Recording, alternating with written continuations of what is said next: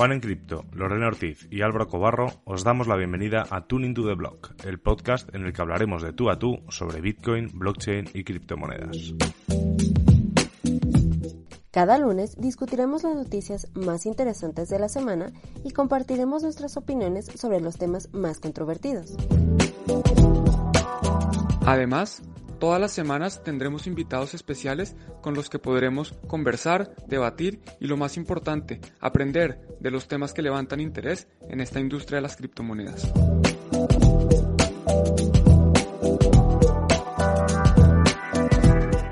Hola, ¿qué tal? Muy buenos días, muy buenas tardes, muy buenas noches, depende de nos escuches. Esto es Tuning to the Blog. Yo soy Álvaro Cobarro y aquí conmigo, por supuesto, están Juan Pablo Mejía y Lorena Ortiz. ¿Qué tal, Juan? ¿Cómo vas? Bien, Álvaro, afortunadamente una muy buena semana, ocupada como siempre, pero contento de estar aquí con ustedes dos, con el invitado especial que tenemos hoy y también muy contento que Lorena no tiene COVID. ¿Cierto, Lore? Uy, sí, no, no sabes el alivio que sentí hoy que me llegaron los resultados de mi prueba. Aparte de que, bueno, los que nos estén escuchando que han pasado por esa prueba saben lo horrible que se siente que te metan un hisopo casi al cerebro. Entonces, este, afortunadamente, pues no, no tengo COVID, ya puedo retomar mis actividades normalmente. Y pues bueno, eh, aprovechando esto, pues estamos grabando el día de hoy este podcast con un invitado que para mí yo creo que es de los más especiales que hemos tenido en el programa. Eh, para mí es un hombre que realmente me cambió la vida porque gracias a él es que yo conocí Bitcoin. Entonces, bueno, con nosotros va a estar David Noriga, quien también es socio de Bitcoin Embassy Bar y pues mi maestro en este aspecto del Bitcoin y uno de los primeros OGs de Bitcoin en México que yo conozco. Entonces, hola David, ¿cómo estás? Hola, ¿qué tal? ¿Cómo están? Muy bien. Muchas gracias por la invitación. Nada, David, a ti por compartir este, este ratito con nosotros. Y decía que con esta presentación, eh, hoy está claro que vamos a hablar de Bitcoin, de mucho Bitcoin. Y yo creo que David, además, eh, para empezar ya un poco con, con la chicha, como nos gusta decir, yo hago, como siempre, la misma pregunta. ¿Cómo llegas a Bitcoin? ¿Cómo encuentras Bitcoin? ¿Qué haces aquí?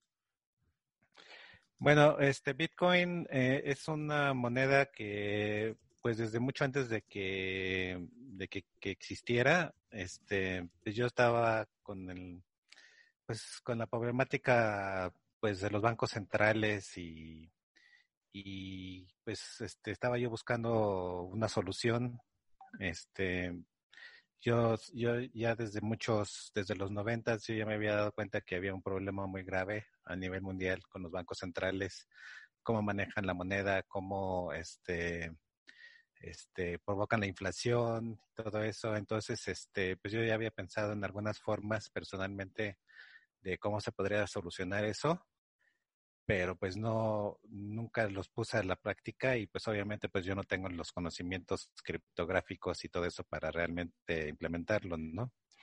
Entonces, este, pues como yo, yo tengo una inclinación muy libertaria, yo sigo una revista este, que se llama Recent Magazine, que sale en Estados Unidos, y ya tiene, pues es una revista que ha salido desde los setentas, y una vez estaba yo leyendo la revista, no sé si lo estaba leyendo la revista o estaba viendo su página web, que de repente mencionan que hay esta moneda que está subiendo mucho de precio y es una moneda digital y pues me llamó muchísimo la atención porque yo pensaba que pues el problema de las monedas digitales era principalmente el double spending, ¿no? Entonces, si hay una moneda que está subiendo mucho de precio y lo está mencionando Recent Magazine, pues debe de tener algún mérito. Eso fue en, en junio del 2011. Entonces, este, pues me puse a investigar y pues sí me sorprendió muchísimo cómo, cómo lo habían resuelto este problema de double, spending. Y este, inmediatamente me clavé así, estaba pero súper clavadísimo. Entonces, este, y me di cuenta que pues esa era la solución que yo estaba buscando desde hace muchísimos años, ¿no?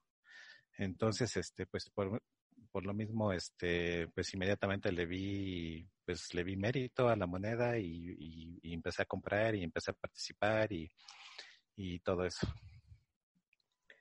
Bueno, David, pues no, interesantísimo, como mencionas, eh, llegas a Bitcoin prácticamente antes de que Bitcoin existiera, porque compartes muchos de los ideales con los que Satoshi eh, creó esta criptomoneda y pues eso hace que tu entrada haga todo el sentido del mundo.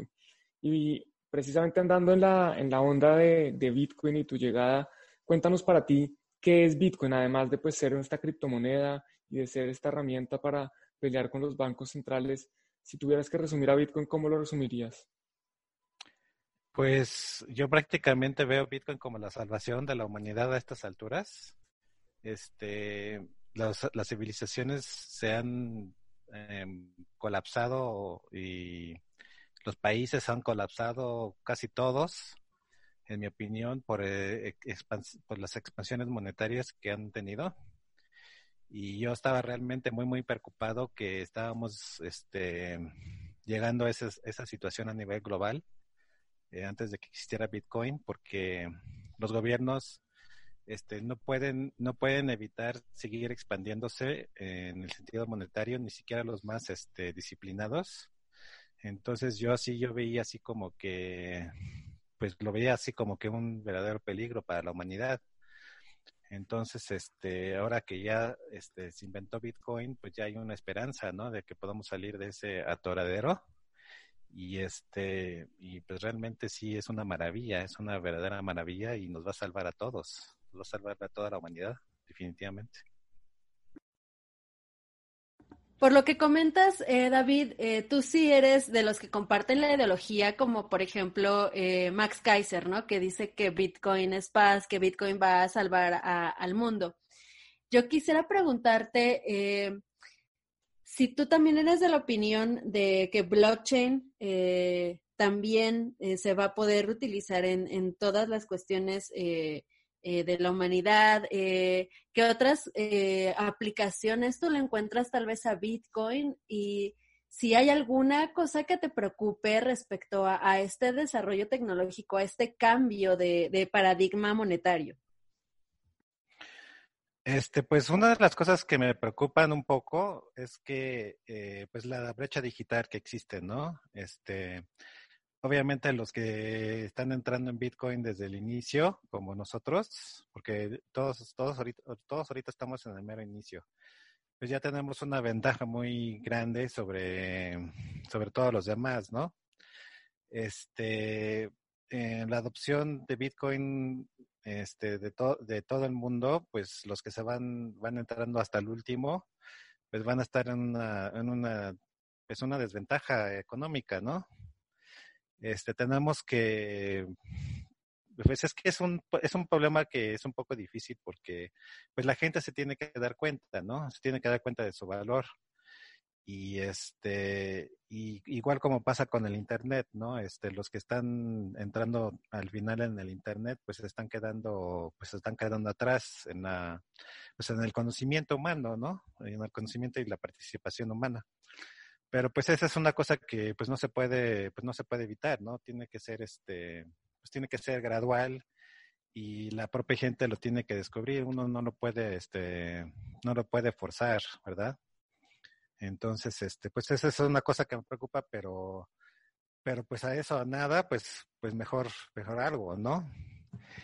Y sí, este, yo soy totalmente, estoy totalmente de acuerdo con Max Kaiser que, que este, pues es un, es una revolución, es una, una cosa, es una cosa, es un invento de la magnitud así de los inventos más grandes que ha tenido la humanidad tal vez desde que, se inventó el fuego, bueno, la, la manipulación del fuego y cosas así, ¿no? O desde que se inventó la imprenta y cosas así. Entonces sí es una cosa bastante, pues, este, sorprendente y mucha gente todavía no se ha dado cuenta y este, pero poco a poco, poco a poco se tiene que hacer. Y pues yo cuando me metí a Bitcoin eh, en el 2011, pues yo no pensaba que esto iba a crecer tan rápido, ¿no? Este, yo lo veía así como que en 20 o 30 años, este, posiblemente empezaba a, la gente a darse cuenta, pero es impresionante, me ha impresionado mucho cómo en, en 10 años ya, este, ya, ya hay muchísima gente. Tal vez no, tal vez todavía falta, obviamente que todavía falta mucho, ¿no? Pero yo así hace 10 años yo no me imaginaba que a estas alturas, en el 2020, ya íbamos a estar así y pues está, estoy muy maravillado, estoy, estoy encantado, la verdad. Es un gran invento y hay que ir muy poco a poco. Y, justo con esto último que mencionabas, estamos hablando pues de 2011 a 2020 van nueve, estamos ya en diciembre, o sea que son diez. Eh, yo te quería preguntar, porque claro, Lore nos decía que había sido de las primeras personas en México que, había trabajado con Bitcoin, que había conocido Bitcoin. Eh, bajo tu punto de vista, ¿Cuál es, o sea, dentro de todo lo que has hecho y tu proceso dentro de lo que llamamos esta madriguera, eh, cuáles son los cambios que crees que han sido más importantes, ya no solo a nivel de protocolo, sino también a nivel de comunidad?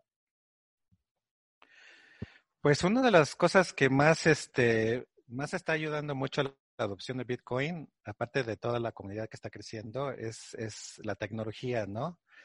Cuando nosotros, cuando nosotros, los primeros que estábamos metidos en Bitcoin, era muy difícil, este, pues manejar la moneda, este, manejar, eh, hacer transacciones, este, guardar tus Bitcoins, este, era muy inseguro, este, tienes que tener mucho cuidado.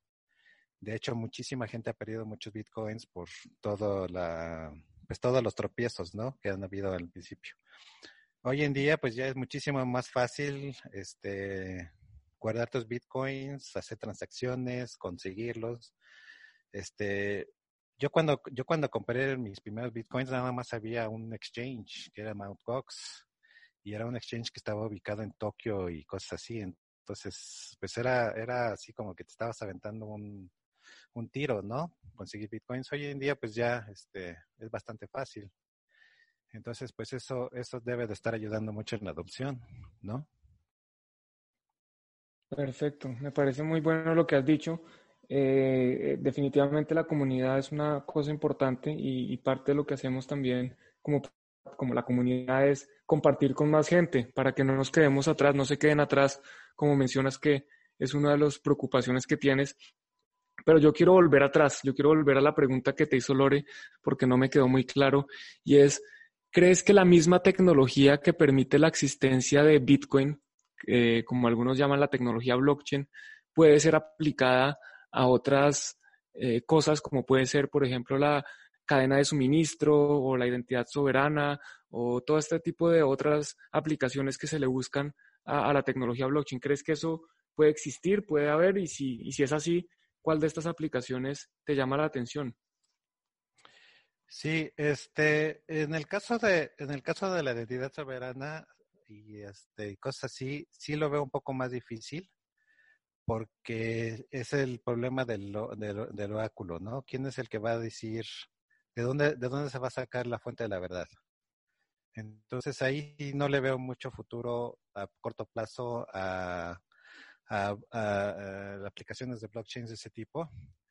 Pero lo que sí se puede hacer, lo que sí se puede hacer es, es el registro, el registro de, de, pues, de la información, ¿no? Este registro de derechos, por ejemplo, eh, los, los NFTs que te registran quién es el, el propietario de una obra de arte, o te puedes, puedes registrar este, este, propiedades, ¿no? Como casas, terrenos, este, negocios, cosas notariales, sí se podrían hacer con relativa facilidad en el, en el, en el blockchain, ¿verdad? Porque haces un hash de, de, la, del objeto en sí y lo registras, ¿no? Y el primero que lo registra, pues es el que tiene el derecho sobre ese objeto, ¿no?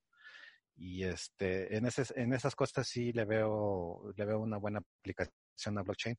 En el otro, el de identidad y, y, cosas así, este sí es un poco más difícil porque se tiene que hacer un, un consenso ¿cómo se puede decir? Pues un consenso de, pues de la fuente de la verdad, ¿no? Este, eh, sí, y eso sí lo veo, lo veo, no lo veo viable a, corto plazo. Este, una idea que yo, que, que, que, se me hace muy buena es la de la de geo, geolocalización con blockchain. Este, y creo que ya hay algunos, este, este, monedas o aplicaciones que lo están tratando de hacer. Este, eso sí se podría, eso sí también se podría aplicar también con blockchain. Pero ahí tenemos que ver lo de las distancias y las frecuencias y todo eso, ¿no? y que se reconozcan que se reconozcan las, los los este los los este dispositivos que están que están en ciertos lugares por ejemplo un, un, un router no que está no sé a 100 metros de otro router se triangulita, se trianguliza con otro router y hacen proof of work y todo eso. Entonces ya se puede hacer una red de, geolocalización respaldada con blockchain y con proof of work y con eso ya se puede hacer este un un este un, un oráculo muy muy este muy verídico no sobre cosas sobre pues sobre geolocalización de diferentes eh, cosas, ¿no? Coches, este, cosas en movimiento, este, etcétera, etcétera. Muy bien, David. Eh, pues me parece muy interesante este tipo de, aplicaciones que mencionas. Eh, una vez en alguna conversación me lo habías contado. Y bueno, quisiera desviarme un poco de, de, este tema y espero mis compañeros si tienen alguna duda eh, o no sé si alguno de ustedes quiera preguntar algo más sobre este tema, porque yo voy a desviarme para platicar un poco sobre eh, algunas otras cosas que ha hecho David. Entonces, bueno, eh, a, lo que iba era lo siguiente, David. yo sé que tú, como mencionaba al principio, pues fuiste de los primeros bitcoiners aquí en, en la Ciudad de México. De hecho, bueno, quien no sepa, David eh, tiene una cadena de tiendas de cómics llamada Fantástico y hasta donde yo tengo conocimiento, tú fuiste de los primeros en aceptar Bitcoin como forma de pago por, por tus servicios, por un producto aquí en, México. También trajiste los primeros cajeros de Bitcoin aquí a México. Y yo quisiera preguntarte, eh, ¿cómo has observado este cambio? Eh, tal vez al principio si realmente mucha gente te llegó a pagar en Bitcoin tus, tus cómics que tú vendías, eh, si realmente mucha gente utilizaba el cajero al principio. Eh, ¿Tú cómo has observado este movimiento en la comunidad mexicana? Sí, este, pues este, pues yo muy emocionado, eh, empecé a aceptar Bitcoin en las tiendas de cómics y también pues este, urgía muchos negocios a, aceptarlo. Pero es que es ahí cuando me di cuenta que Bitcoin realmente no era un, un medio de pago adecuado. Porque, este, ¿Por qué? Porque si tú tienes Bitcoin, si tú tienes pesos mexicanos, pues ¿qué prefieres gastar? ¿No? Prefieres gastar tus pesos que, tus bitcoins, tus bitcoins valen mucho más a la larga. Entonces, este, eh, tú los guardas. Entonces ahí es cuando me di cuenta que Bitcoin estaba todavía, todavía está en una fase de reserva de valor, ¿no? Entonces, este, pues es muy padre, pues eh, ver cómo Bitcoin puede funcionar como un medio de, intercambio, pero realmente no es una solución mm, para sustituir a la moneda fiat en ese sentido, ¿no? Todavía le falta mucho para que lleguemos a ese punto, ¿verdad? Este, y, más en, un, en una situación de, de, una moneda fiat inflacionaria, por ejemplo, hazte cuenta, no sé, en Argentina o algo así, pues cuando tú vas a gastar tu, tu, tu, dinero, pues vas a preferir gastarlo en tu moneda que se va, que se va a devaluar este, lo más, lo más antes, ¿no? Bitcoin, pues pues todavía tiene, es una moneda súper sólida, ¿no? Entonces, este, súper dura. Entonces, y más cuando se trata de tarjetas de crédito y cosas así. Entonces, yo me di cuenta que, pues, pues sí, pues está padre jugar así en ese sentido, pero pues todavía le falta mucho, la verdad. Y con respecto a los cajeros, pues es un, es una, es a mucha gente le gusta comprar Bitcoin en los cajeros o venderlo porque es, es en cierta forma un poco anónima, ¿no? No, no puedes manejar grandes cantidades, este, pero sí puedes eh, comprar poco a poco este, Bitcoins con los cajeros y, y en cierta forma pues tienes tus Bitcoins eh, semi-anónimo porque pues los cajeros pues te toman una foto, te ubican en el momento que lo compras y todo eso, pero pero pues a la larga pues sí es una forma interesante de adquirir tus bitcoins, ¿verdad? Con, dinero en efectivo. Porque si tú los compras, por ejemplo, en un exchange, pues te tienes que registrar, te tienes que este, dar tus datos y, y mandar space y cosas así y pues ahí ya, te, ya se puede, para los que son un poco más paranoicos, pues eh, algunos exchanges te pueden identificar si empiezas a comprar muchos bitcoins por, por ese medio, ¿no? Pero pues en un, en un cajero pues no puedes comprar mucho, ¿no? Esto es la desventaja. Entonces, eh, pero es, es muy, muy, muy, los cajeros son muy buenos para introducir a las personas a, a a Bitcoin, porque pues ahí inmediatamente ves tú cómo funciona, ¿no? Estás metiendo pesos, este, el cajero te los manda a tu wallet, que lo tienes en tu celular, y inmediatamente tienes el, la experiencia, ¿no? De tener tus, tus Bitcoins.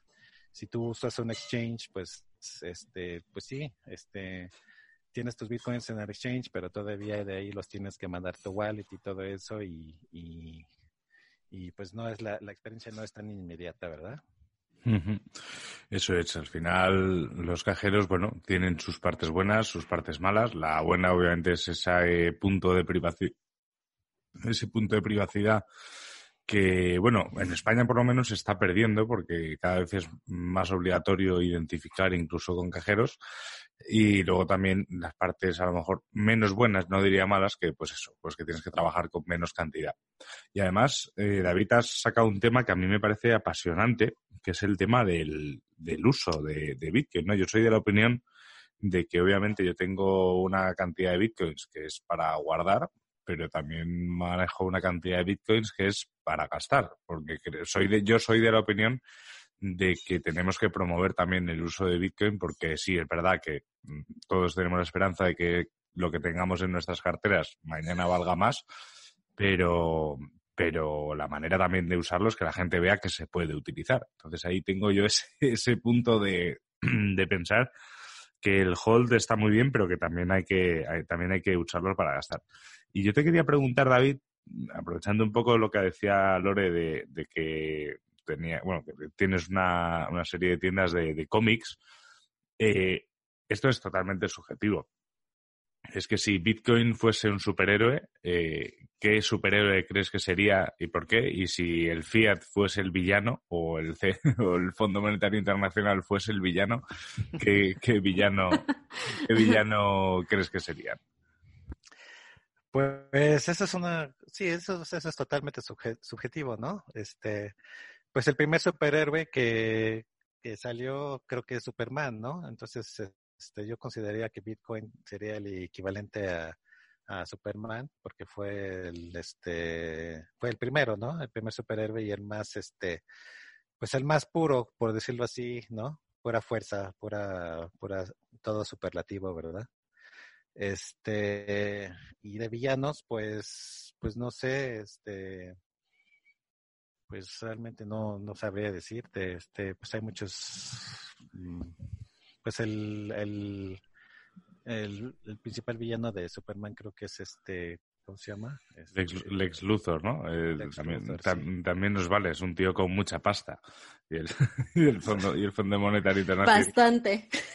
Y el Fondo Monetario Internacional yo creo que también tiene mucha pasta y si no la tiene la imprime.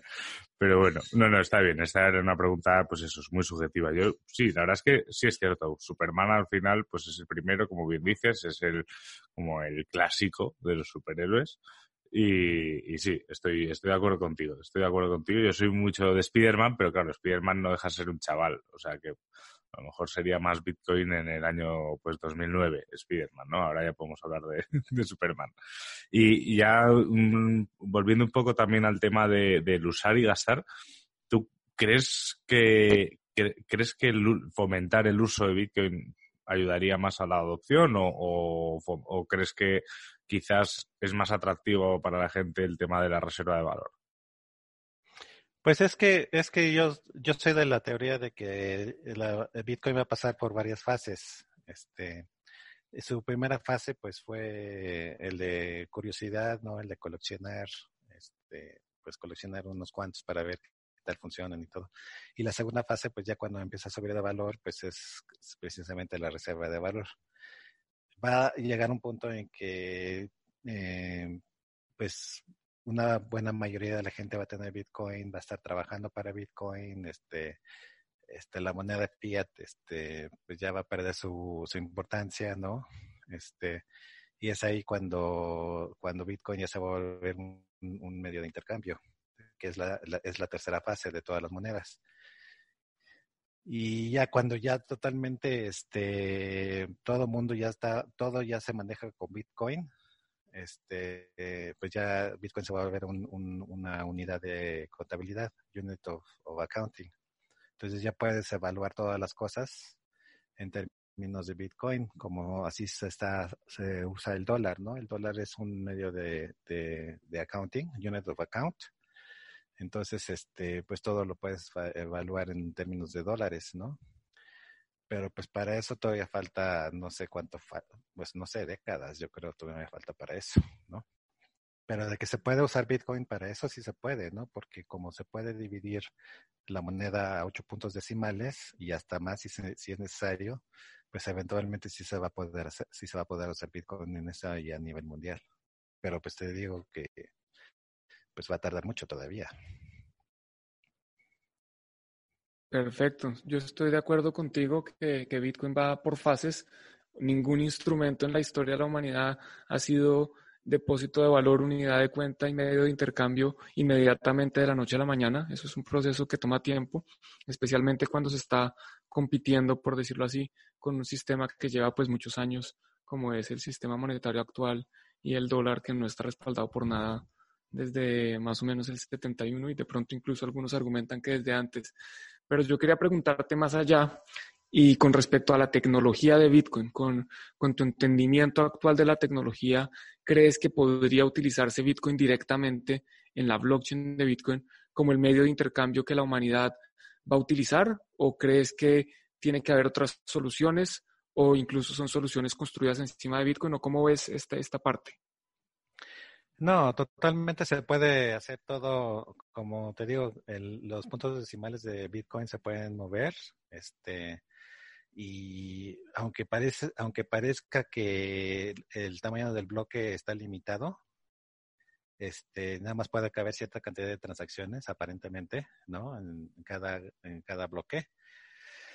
Pero se están desarrollando muchas este, tecnologías criptográficas. Por ejemplo, ahorita ya está el Taproot, donde ya se pueden comprimir este, muchísimas transacciones en un espacio más reducido. Y luego pues también está Lightning Network, este, que también se está desarrollando, parece que está atorado porque pues como te digo, Bitcoin todavía no es un medio de intercambio en sí, este, pero de que se está desarrollando y se está, y está avanzando, este, no, realmente no hay límite en lo que puedes hacer con, con con Bitcoin en términos de transacciones, ¿no? Este, muchas monedas, por ejemplo, Bitcoin Cash, este, piensan que todo tiene que estar en los bloques, pero no es así. Este, eh, puedes tener varias, varios niveles. Este, Lightning Network es un segundo nivel no, no trust, trustless pero puedes tener muchos este, segundos niveles trust, eh, con trust, ¿no? Por ejemplo, los, los exchanges y los wallets, pues pueden, te pueden mover Bitcoin de una persona a otra sin ni siquiera tocar el blockchain, ¿no? Digo, tienes que confiar en el, en, el exchange o en, la, en, o, en la wallet en ese sentido. Pero pues es, es puede, puede funcionar perfectamente para cantidades pequeñas, ¿no? Este, si tú vas a pagar un, no sé, un cómic, una taza de café o algo así, el clásico, la transacción de taza de café, pues no tienes que, esas, esas transacciones pueden ser entre, entre terceros, ¿no? Digo, no tiene que estar registrada en la, en la blockchain. Y, pues ese es un segundo nivel que, es, que de hecho ya se usa mucho. Y ya al final del día, este, cuando ya se van a manejar cantidades más grandes, pues ya entonces ya lo metes en, en la blockchain. Y te repito, aunque está limitado el tamaño del bloque, este, hay muchas, muchos trucos criptográficos que se pueden hacer para meter todavía más y más transacciones, ¿no? Que se están desarrollando, por ejemplo, ahorita el Taproot. A propósito del, del, tamaño de los bloques y de los cambios que se pueden hacer en, en la blockchain para mejorarla, eh, quisiera que nos hablaras un poquito de tu postura, tal vez en cuanto a otros proyectos de criptomonedas que no sean Bitcoin. Digo, yo sé que tú eres súper mega fanático de Bitcoin y ese es como lo que más te encanta, pero quisiera saber eh, que nos dijeras acá al público si hay algún otro proyecto que te llame la atención, que te agrade y si no, ¿por qué no? Pues este, realmente no hay ninguna que me, que me llame realmente la atención. Este, Ethereum, por ejemplo, este, en teoría suena, se oye, se oye muy padre, pero desgraciadamente está, está muy descentralizado su desarrollo y muy centralizado su, su infraestructura, su, su, su red. Y pues este tiene muchos problemas este, eh, fundamentales que, que no los han podido resolver. Están tratando de resolverlos, pero yo siento que, que son problemas este, prácticamente imposibles de resolver. Entonces, eh, con respecto a Ethereum, pues sí me preocupa mucho que hay muchos proyectos que se están, este, que se están construyendo sobre Ethereum y es una red que, que lo siento bastante, bueno, en mi opinión lo siento bastante insegura a, a, a, corto plazo. En un año o dos años yo siento que ya no va, ya no va, ya no se va a poder con la carga de todo lo que se está tratando de manejar encima de, Ethereum. Entonces, este, pues no sé, yo, yo a mis amigos que están muy metidos en Ethereum, pues les, digo, pues aguas, ¿no? Este, pues está muy padre todo lo que puedes hacer ahí y todo, pero, pero fundamentalmente, este, yo le veo muchísimos problemas y, y me preocupa mucho que, pues, que haya tanto dinero metido ahí y que, y que puede colapsarse, ¿no? Puede literalmente colapsar toda la red de Ethereum.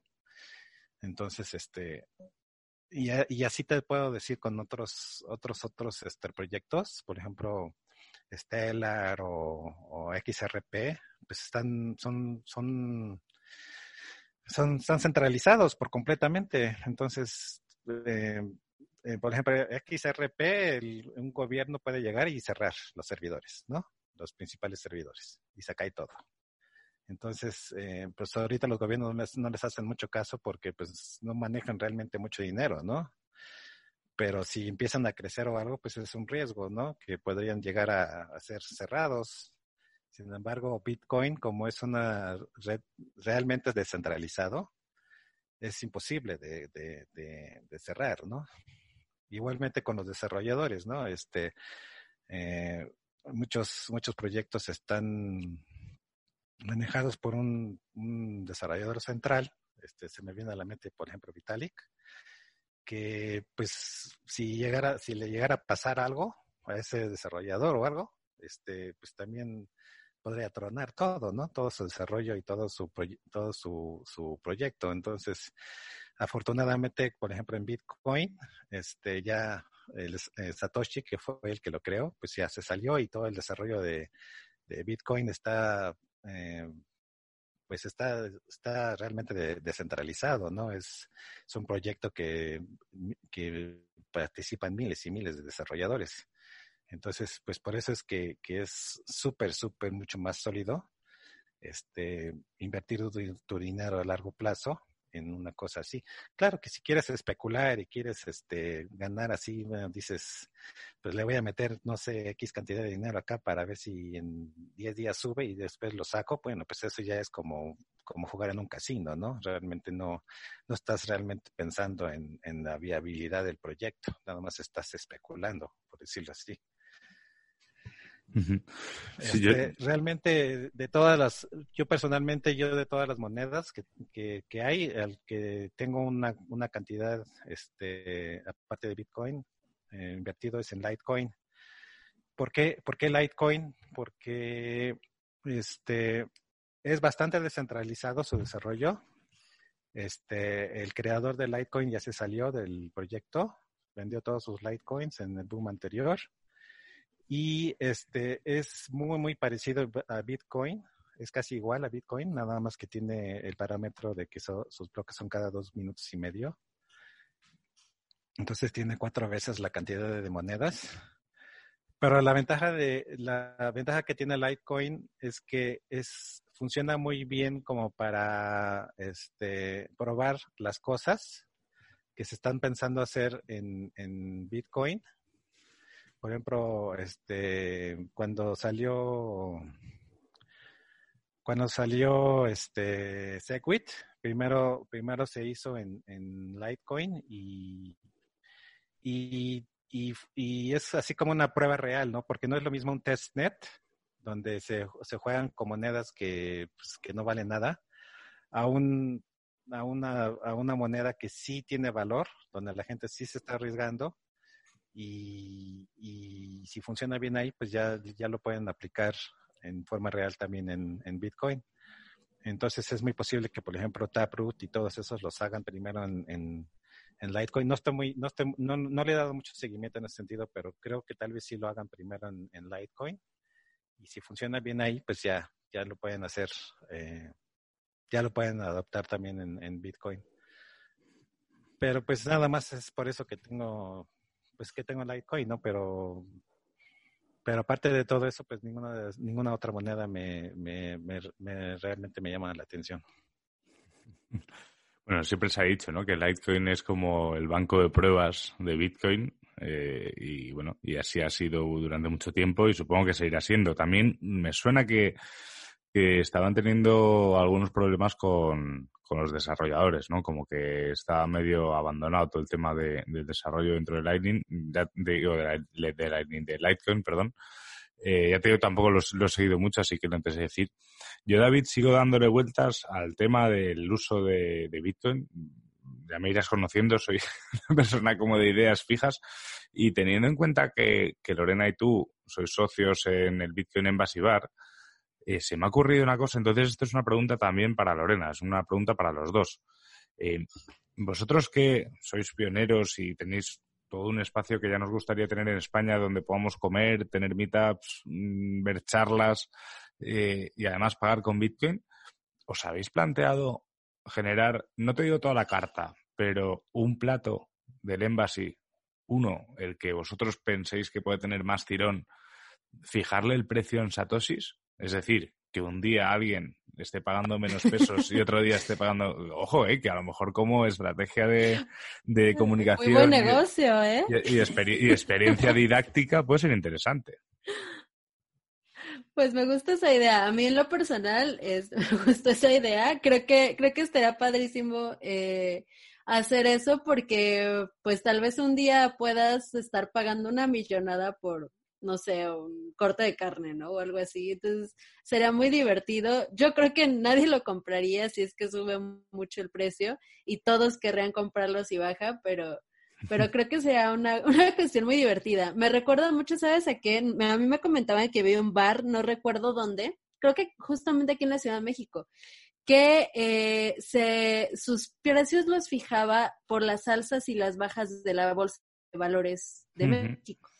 Entonces, cuando, cuando subía, pues los precios subían, cuando bajaban, los precios bajaban, ¿no? Entonces, eh, creo que al final no les funcionó porque todo lo fijaban así, o sea, tanto las bebidas como la comida, y pues creo que sí, eso ya no es negocio, pero tal vez un solo artículo podría ser algo interesante. ¿Tú qué opinas, David? Pues sí, sí podría, sí podría ser, por ejemplo, alguna cerveza o algo así, ¿no? Que se fijaran, una cosa que no fuera tan, no sé, no un platillo, sino una cosa más, este, más, más este unitario, ¿no? Este, una cerveza o algo así. Podría, podría ser, pero pues es, pues es como tú dices, este, por ejemplo, hace, hace tres meses Bitcoin estaba en 10 mil dólares, ¿no? ahorita ya está casi en 20 mil, entonces de tres meses para acá que esté subiendo al doble de precio, pues se queda fuera de precio, ¿no?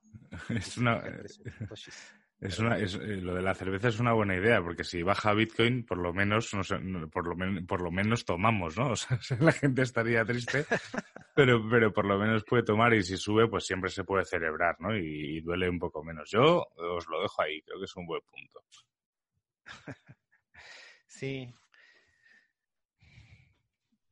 Bueno, David, y ahora, ahora que estamos hablando de, de Bitcoin como unidad de cuenta, como forma para definir el valor de las cosas o como eh, métrica, como unidad de medida para definir el valor, ¿qué crees que va a ser lo primero que se empiece a determinar en Bitcoin, además de, de las otras eh, criptomonedas que muchas veces los traders utilizan el valor en Bitcoin para, para referirse a, sus trades o incluso al precio de otras monedas, ¿qué se te ocurre que puede ser la primera, eh, el primer, la primera serie de servicios o bienes que se empiecen a ofrecer? Miren, yo cobro 0.01 bitcoins y punto. Si el precio en dólares o en, pesos mexicanos sube o baja, no importa, yo cobro 0.01.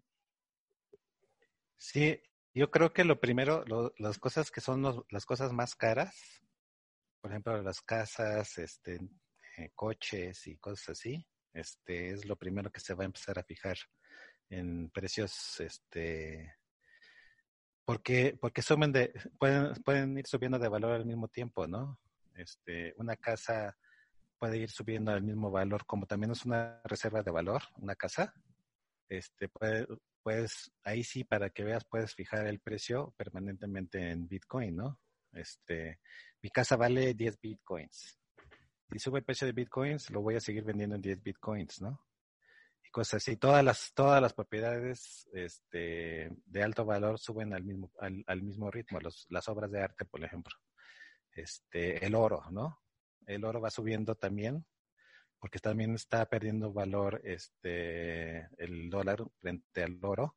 Entonces va a llegar un momento en que, en que pues vas a poder intercambiar este, no sé, un Bitcoin por un kilo de oro, una cosa así, ¿no? Entonces, este, esas son las cosas, las primeras cosas que se van a, van a, este, se van a, se van a volver eh, aplicables para el, la, el, intercambio así directo como único, como, como, como unit of account, ¿no? Unidad de, unidad contable. Esa es mi teoría. Y luego ya poco a poco, conforme se va adoptando más y más y más, pues ya se va a poder ir, ir este, aplicando a cosas de menos valor. Pues David, creo que ha sido una, una plática muy interesante. Yo quisiera preguntarte eh, qué ¿Cuánto crees que sea el valor de Bitcoin de aquí a 10 años? ¿Tú qué has observado ya durante tantos años los movimientos de, del valor de Bitcoin? ¿Tú cuánto crees que valga Bitcoin de aquí al 2030? Pues, híjoles, eso sí es, eso sí es muy, muy interesante. Una, una pregunta muy interesante, obviamente muy especulativa. Este, yo creo que tranquilamente podría este, llegar a un millón de dólares por Bitcoin. Pero también hay que tomar en cuenta que, que, los dólares están perdiendo, van a perder de valor de forma exponencial también. Entonces, este va a valer un millón de dólares, pero los dólares de dentro de 10 años, pues no van a valer lo mismo que los dólares de ahorita, ¿no? Este, vas a poder comprar muchas menos cosas, este, dentro de 10 años con 100 dólares que lo que compras ahorita con 100 dólares, ¿no? Entonces, es un, es un, es un, eh, es una retroalimentación, este, eh, ¿cómo se puede decir? Pues negativa para, para las monedas fiat y para el, para Bitcoin, pues es una, es positiva, ¿no? Entonces, por eso es que se está, por eso es que se puede volver súper mega exponencial la cosa, ¿no? Porque este, mientras, mientras se va perdiendo el valor el, el dólar, pues los gobiernos no tienen, no tienen forma de defenderlo, no tienen forma de defender el valor de su moneda. Más, entonces, este, más que, entonces no les queda de otra más que producir más, producir más de la moneda, ¿no? Y, y, si, y si los gobiernos adoptan Bitcoin para sustituir la moneda, pues es lo mismo, ¿no? Este, toda la, toda la moneda que está fuera, toda la moneda fiat que está fuera, pues va, va inmediatamente se vuelve basura, ¿no? De, de, forma inmediata. Entonces, este, ya no puedes comparar y va a llegar un punto en que ya no va a tener caso este, pensar eh, Bitcoin en, en, términos de dólares o de pesos y cosas así ya sería más en términos de, pues no sé, este, pues en, de cosas reales, ¿no? Por ejemplo, oro o, pues no sé, algo así, más, más, este, más, pues más tangible, ¿no? Un valor más tangible que, que los billetes. Efectivamente. Está, está, muy interesante cómo, cómo, cómo va a evolucionar todo esto. Yo, en, Este, pues esperemos que, pues que no sea tan, tan, ¿cómo se puede decir? tan catastrófico, ¿no? Para la mayoría de la gente, porque pues todavía falta mucho para la adopción de, Bitcoin a nivel a nivel mundial, ¿no? Apenas estamos empezando, entonces si en 10 años empezamos con este, sí, este ciclo de, disminución de valor en forma exponencial, pues entonces sí va a ser un choque, un choque muy fuerte. Entonces, este, pues no sé cómo, cómo, cómo nos vamos a poder defender contra ese choque. Va a ser muy interesante. Va a ser desde luego un choque de trenes. Un invitado, ahora mismo no recuerdo no recuerdo quién, comentaba aquí por tu blog que una cosa que le daba pena era que para, para que se cumpliese la, como la utopía esta de la adopción masiva, que por el camino iban a caer muchísimos, ¿no? Bitcoiners, eh, gente que no ha conocido Bitcoin o que no, o que no se ha acercado. Y has dicho un punto, David, que a mí me parece súper interesante, que lo he pensado además desde el día que conocí Bitcoin, eh, cuando se habla de Bitcoin en, un millón de dólares, el, que es que a lo mejor un millón de dólares de entonces mm, es lo mismo que mil dólares de ahora. O sea, que es que tampoco, o sea, tenemos que empezar también a, es difícil, ¿eh? es cambiar un poco la manera de pensar y, como bien dices, es buscar eh, una equivalencia que no sea el dinero fiat para determinar el valor de Bitcoin. Al final, un Bitcoin siempre es un Bitcoin, tanto en 2011 como en 2020, eso no cambia. Y, yo creo que con esto, David, me gustaría agradecerte el tiempo que has estado aquí con nosotros porque me parece una charla súper interesante y, ya si antes teníamos ganas, Juan y yo, de irnos para México a compartir unas buenas cervezas en el Embassy con Lore, pues ahora ya conociéndote a ti, con más ganas aún. Sí, sí, sí. Sí, claro, claro. y David, y, y si alguno de nuestros oyentes quisiese contactar contigo, no sé, a lo mejor mm, eres un bitcoiner mm, ya con, cierta trayectoria y yo a los que conozco más o menos de tu quinta suelen ser muy celosos con su privacidad. No sé si tú te mueves un poco de cara al público, pero si alguien quisiese conectar contigo, además de ir al Embassy, ¿qué, qué podría hacer? Pues este, el medio más fácil para comunicarse conmigo es con Twitter. Este, mi, mi handle de Twitter es Blue David. Así como se escucha, Blue David, todo junto. Este, y pues ahí me pueden mandar mensajes privados o contestarme a mis, a mis, a mis, este, a mis tweets, cosas así. También no sé si, quieras dejar de, de las tiendas, David. ¿Perdón? De las tiendas de cómics, no sé si quieras eh, dejar este algún dato, porque ahí también hay cajeros, ¿no? Sí, este, pues pueden eh, em, ubicar las tiendas con la página web de la tienda que se llama fantasticocomic.com. Este, tenemos cinco tiendas. Em, hay una, una en Guadalajara, una en Monterrey y uno en Querétaro. Cada uno con su cajero de Bitcoin, que es un cajero Genesis Coin. Este, y también hay en la Ciudad de México un cajero en la Colonia del Valle, un fantástico cómic que está en la colonia del Valle y también hay uno en, satélite y este y pues también hay un cajero de Bitcoin en el Embassy, ¿verdad? Muy bien, David. Perfecto. Bueno, pues con esto cerramos, así que de nuevo muchas gracias, David, y ya saben a todos, eh, recordaos que nos pueden seguir a David Blue David en Twitter, también las tiendas de Fantástico Comics, a nosotros en Tuneblog, también suscribirse al canal, eh, al podcast que estamos teniendo aquí de Tuning to the Blog y a seguirnos en las redes sociales, Álvaro Cobarro, Lori Ortiz y Juan en Cripto. Les deseamos una feliz semana y muchas gracias por acompañarnos en el episodio de hoy y, Y, perdona, Juan, antes que es que nos acaba de mandar un correo de Spotify, deciros que nos escucháis desde 17 países diferentes y es todo un placer llegar a tantos sitios, así que ya, eh, eso sí que sí. así que nos escuchamos la semana que viene. Muchísimas gracias. Bye. Bye.